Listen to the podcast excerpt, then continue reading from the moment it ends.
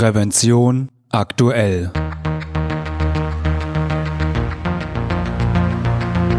Ihr Podcast für Sicherheit und Gesundheit bei der Arbeit.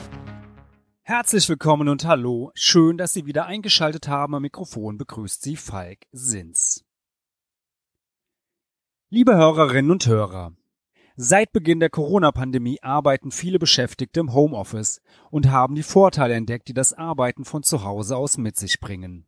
Doch wer dauerhaft im Homeoffice arbeiten will, braucht einen ergonomisch eingerichteten Arbeitsplatz, erklärt Ergonomie-Expertin Jana Völk im Gespräch mit Prävention aktuell. Jana Völk ist Ergonomie-Expertin der Dauphine Human Design Group.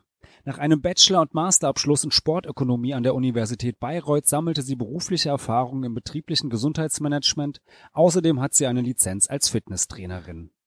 Die Dauphine Human Design Group bietet im Internet unter arbeitsplatz.com drei Online-Tools an, mit denen sich der Bürostuhl einstellen, die richtige Höhe für den Schreibtisch ermitteln sowie die korrekte Anordnung der übrigen Arbeitsmittel bestimmen lässt.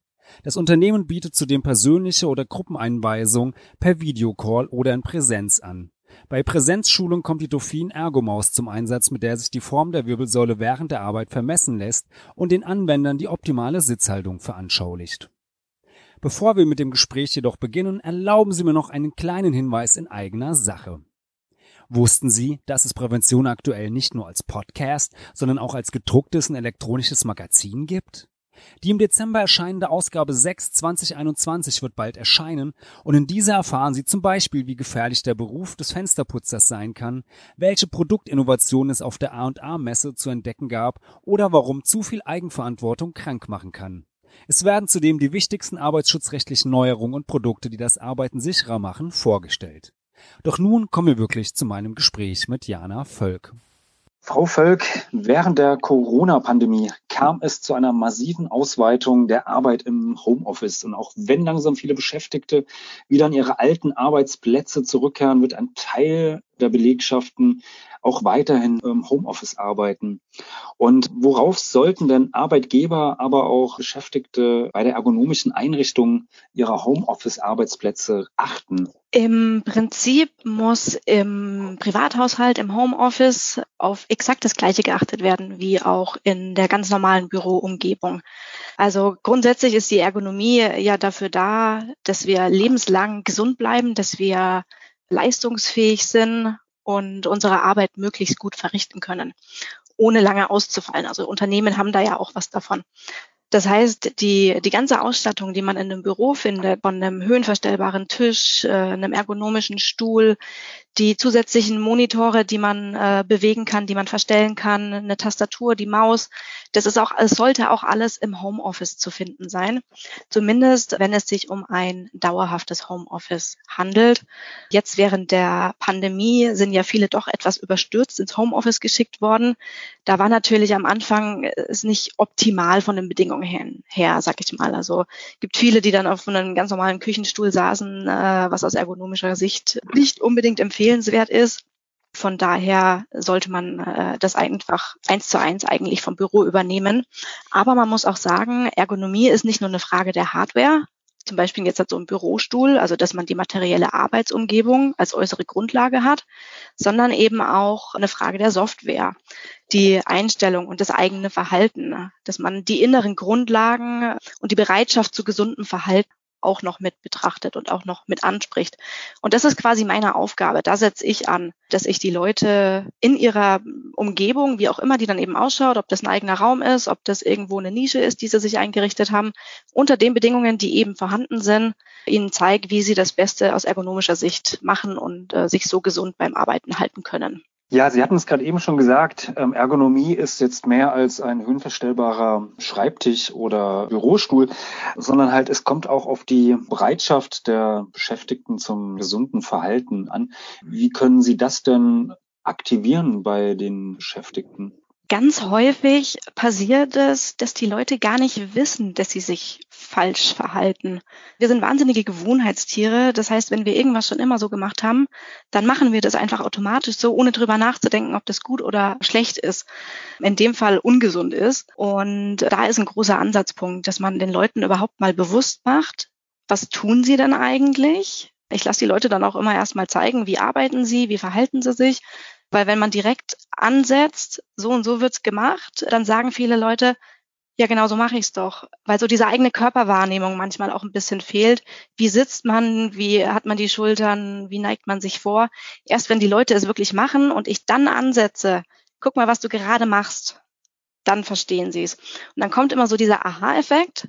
Und wenn die Leute dann das Wissen haben, die Motivation haben, dass sie wissen, warum sollte ich mich dann anders verhalten, dann wird es tatsächlich auch eher umgesetzt. Okay, also Sie ja zeigen, lassen Sie erstmal ausführen und schauen sich das dann an. Wie sollte man denn dann gesund sitzen oder wie sieht es denn aus, wenn ich mich jetzt ja gesund am, am Schreibtisch ja sitze und arbeite? Wie sollte man dort am besten sitzen? Also wenn wir jetzt mal davon ausgehen, dass wir die Hardware quasi zur Verfügung haben, dann sollten wir zuallererst mal unseren Stuhl betrachten. Also der Stuhl ist das wichtigste Arbeitsmittel. Wir verbringen achteinhalb Stunden am Tag im Sitzen und 33 Prozent der Zeit tatsächlich wirklich bei der Arbeit. Also wir verbringen wirklich wahnsinnig viel Zeit auf diesem Stuhl. Von daher ist es super wichtig, dass der richtig eingestellt ist.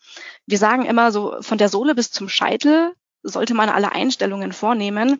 Das heißt, man muss einen Stuhl haben, der auch die entsprechenden Einstellungsmöglichkeiten überhaupt hat, dass man das auf die individuelle Körpergröße, auf die eigene Figur irgendwie einstellen kann.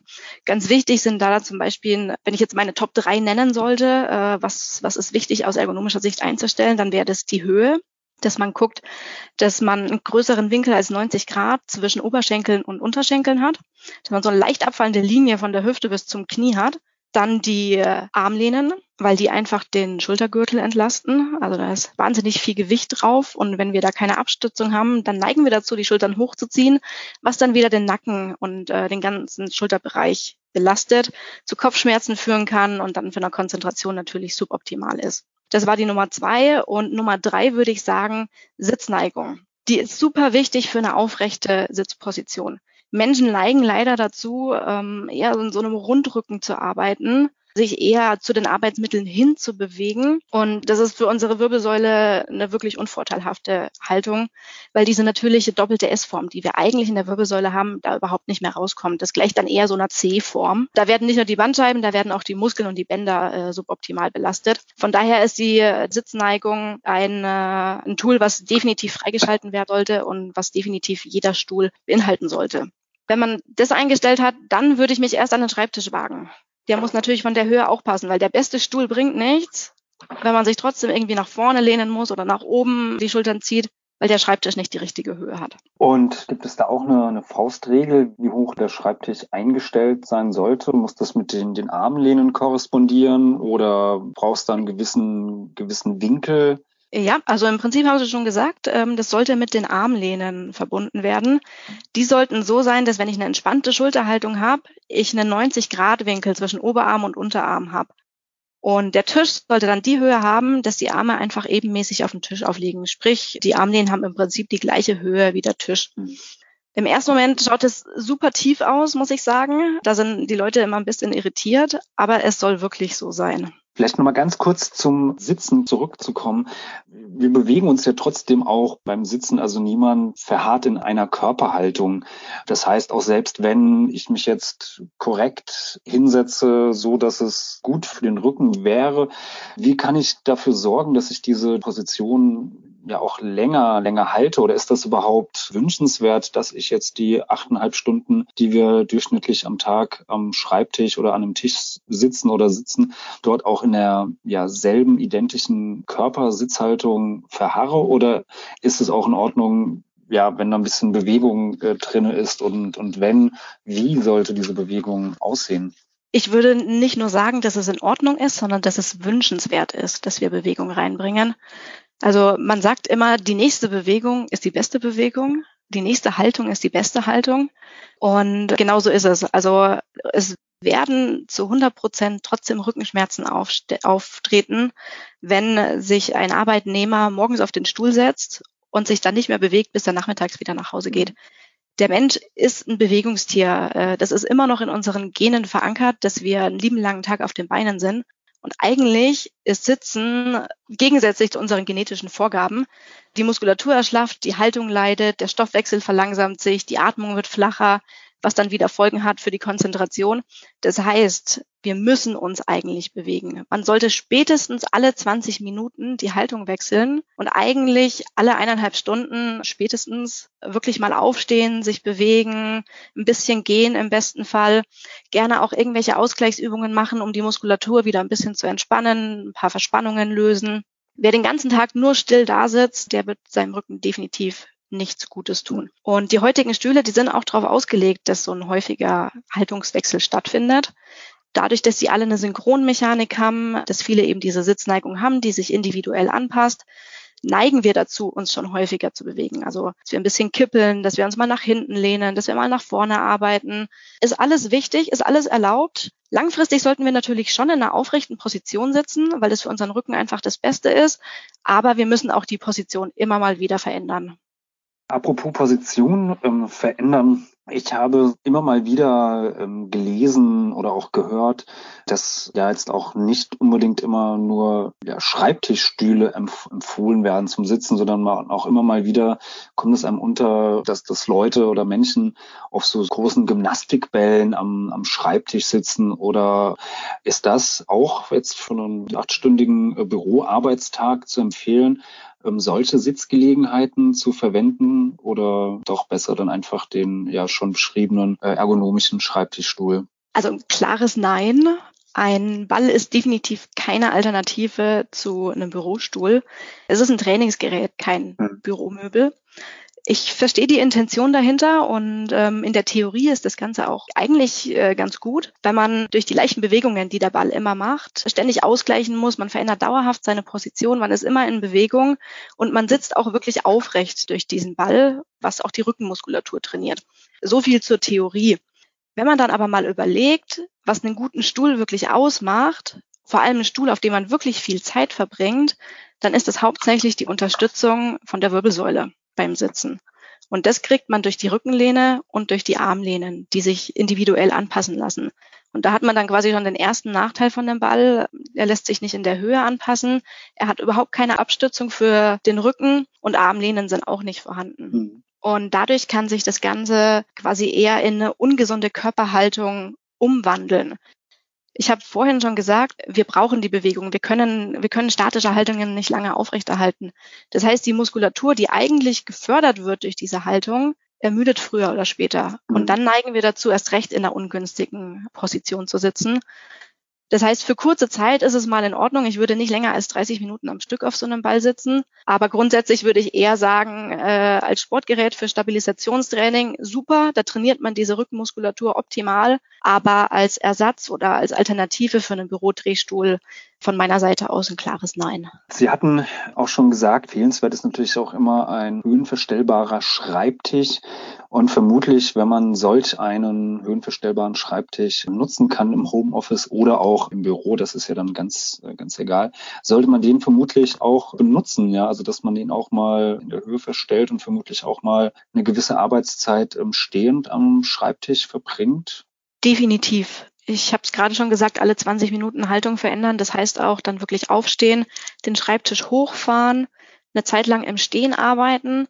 Da muss man aber dann auch gucken, dass man es nicht übertreibt, weil es grundsätzlich gesehen ist Stehen für den Körper nicht besser als Sitzen, wenn es wieder dieses statische Stehen ist. Mhm. Wenn man da währenddessen auch immer die Haltung ein bisschen verändert, äh, das Gewicht verlagert von links nach rechts, dann ist es auch überhaupt kein Problem, da mal länger zu stehen, weil dann einfach die, der Stoffwechsel auch ein bisschen aktiviert wird was dann auch wieder dafür sorgt, dass wir mehr Sauerstofftransport im Körper haben und auch mehr Sauerstoff im Gehirn ankommt, wieder leistungsfähiger sind. Was man da beachten muss, äh, wenn man den Tisch dann hochfährt zum Stehen, auch hier sollte der Tisch wieder eine Höhe haben, dass wir einen 90-Grad-Winkel im Ober- und Unterarm haben, dass der da ebenmäßig aufliegen kann. Das heißt, wenn ich meine, praktisch meinen Unterarm 90 Grad anwinkle, dann sollten sie direkt auf der Tischplatte genau. liegen können. Ja, und genau. Und gibt es da eine, ja, ich sag mal, so eine, so eine Art Faustformel, wie sich das jetzt in einem achtstündigen Arbeitstag verhalten sollte, wie viel Prozent man sitzend verbringen sollte, wie viel Prozent stehend, vielleicht sogar auch noch währenddessen ein bisschen äh, Bewegung mit eingebaut? Also wir sagen immer, man sollte eigentlich nur 50 bis 60 Prozent der Zeit sitzen und äh, die übrigen 40 bis 50 Prozent dann tatsächlich auf Stehen und auf Gehen verteilen. Das Sitzen dann natürlich auch nicht vier Stunden lang am Stück, mhm. sondern wirklich immer alles schön abwechseln. Mal sitzen, mal stehen, mal gehen. Und das kann man durch ganz leichte Tricks auch wirklich erreichen, indem man einfach den Drucker zum Beispiel nicht direkt neben den Schreibtisch stellt, indem man bei Meetings, wenn keine Kamera an ist, äh, sich einfach mal hinstellt, vielleicht ein Terraband neben sich liegen hat, da ein paar Übungen macht. Da kann man dann ganz wunderbar einfach in den Arbeitsalltag Bewegungen einbauen und äh, bleibt so dann auch ein bisschen frischer geistig. Vielleicht noch mal ganz kurz zur Einrichtung. Jetzt hatten wir schon den Bürostuhl und den Schreibtisch ähm, die ja natürlich dort die, die wichtigsten Arbeitsmittel sind, aber ja auch im Homeoffice gängigste Arbeitsmittel ist ja natürlich dann auch ein Computer. Worauf sollte ich achten, wenn ich den Monitor ähm, platziere? Wie sollte er platziert werden? Das spielte bestimmt auch eine Rolle für die Haltung. Definitiv, ja. Wenn man tatsächlich von einem Laptop aus arbeitet, was die meisten im Homeoffice machen, dann braucht man definitiv noch einen größeren Bildschirm, der sich auch in der Neigung und in der Entfernung verstellen lässt. Da gibt es so die Faustregel, dass der Bildschirm ungefähr eine Armlänge von einem entfernt sein sollte. Wenn der Bildschirm sehr groß ist, dann gerne auch ein bisschen mehr. Und ist auch super wichtig, dass die eine hohe Auflösung haben und vom Licht her angenehm sind. Weil wenn wir nichts sehen, vor allem im Nahbereich, dann neigen wir dazu, uns näher nach vorne zu neigen, zum Bildschirm hin. Und dann können wir den besten Stuhl der Welt haben. Da landen wir dann plötzlich wieder im Rundrücken und dann natürlich auch wieder bei Rückenschmerzen, die wir ja eigentlich vermeiden wollen. Zusätzlich äh, sollte man definitiv auch eine Tastatur und eine Maus sich organisieren. Und da ist es wichtig, dass die immer körpernah gehalten werden. Also nicht in die Mitte des Tisches stellen, sondern wirklich schön an den Rand, parallel zueinander damit man da nicht in Versuchung kommt, wieder diesen Rundrücken einzunehmen, sondern äh, in, auch in vorderster Arbeitshaltung, die wir tatsächlich in 50 Prozent des Arbeitstages einnehmen, mit aufrechtem Rücken arbeiten können. Da empfiehlt sich übrigens wieder eine Sitzneigung, die hilft uns da wahnsinnig weiter. Grundsätzlich ist so eine Ergomaus, nenne ich sie jetzt halt mal ganz gut. Also wir kennen die klassischen Mäuse, wo wir den Arm im Prinzip drehen müssen. Aber mittlerweile sind auf dem Markt ganz viele Mäuse aufgetaucht, wo wir den Arm in der natürlichen Haltung von der Seite haben. Die sind im ersten Moment ungewohnt, aber aus ergonomischer Sicht für den Schultergürtel würde ich die tatsächlich empfehlen. Und zu guter Letzt, das Licht spielt auch noch eine wichtige Rolle. Nicht nur für die physische Belastung, auch für die psychische Belastung, weil es einfach zu Ermüdungserscheinungen kommen kann, dann wieder zu Fehlerquote, zu Frustration, zu Stress und eben zu diesem Vorneigen zum Bildschirm hin, wenn wir nicht können. Was sollte ich beim Licht beachten? Also Tageslicht ist natürlich das Beste.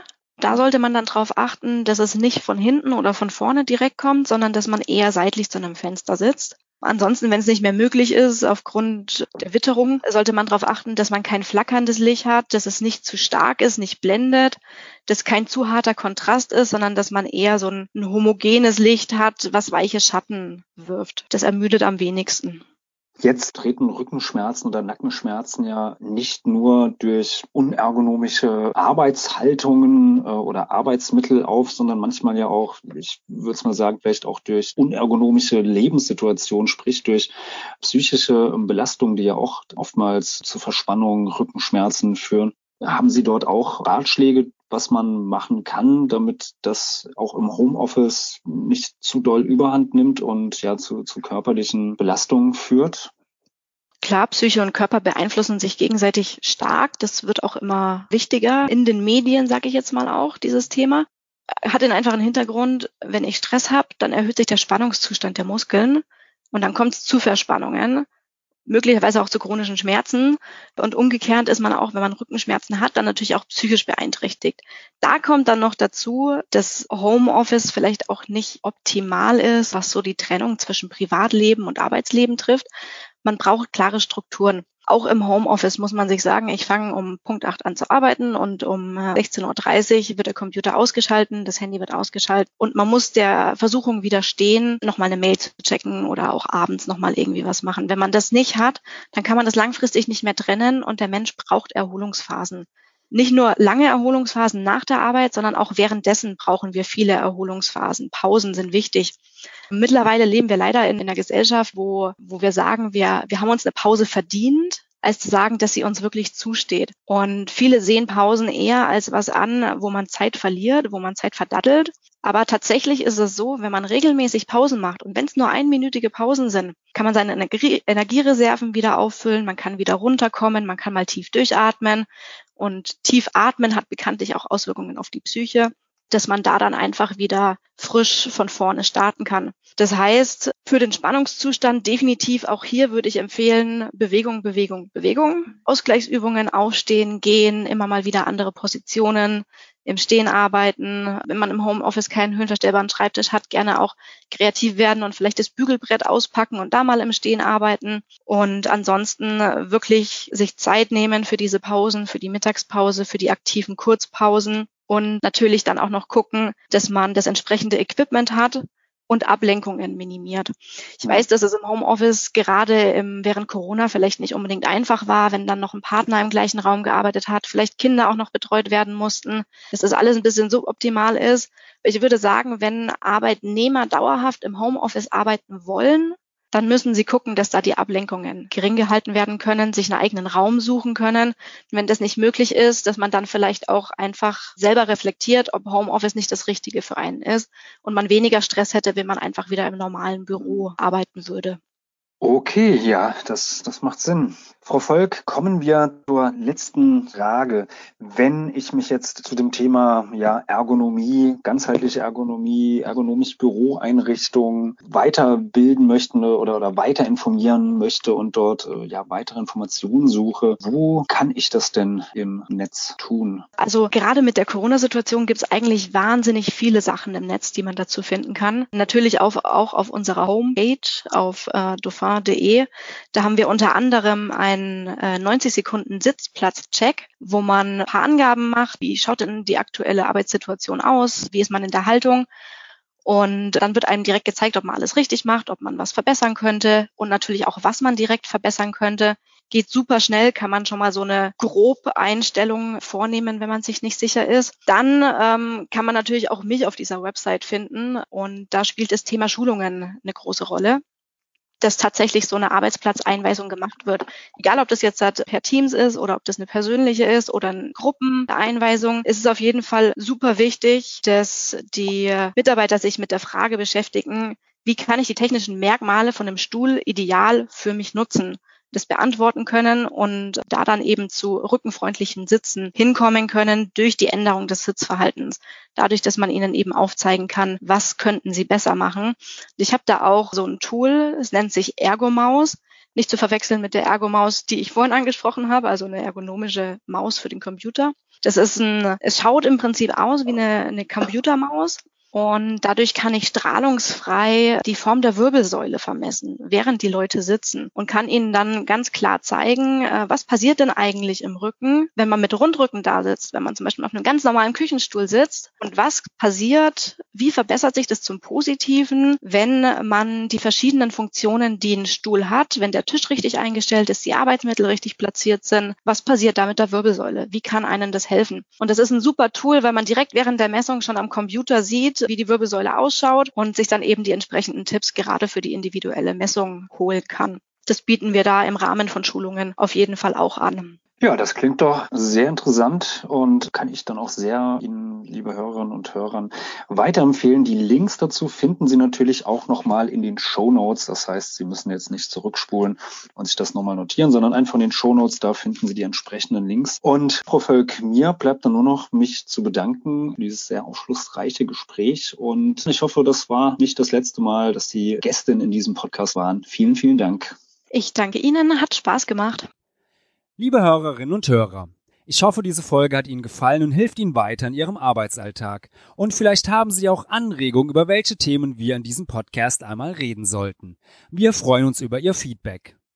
Falls Sie uns zum ersten Mal hören, natürlich können Sie uns abonnieren bei allen gängigen Podcast-Anbietern. Und natürlich würden wir uns über eine positive Bewertung freuen, wenn Ihnen diese Folge gefallen hat. Sie finden uns im Internet unter www.prävention-aktuell.de. Und ich hoffe natürlich, wir hören uns wieder. Eine gute und sichere Zeit bis dahin wünscht Ihnen Ihr Moderator Falk Sins.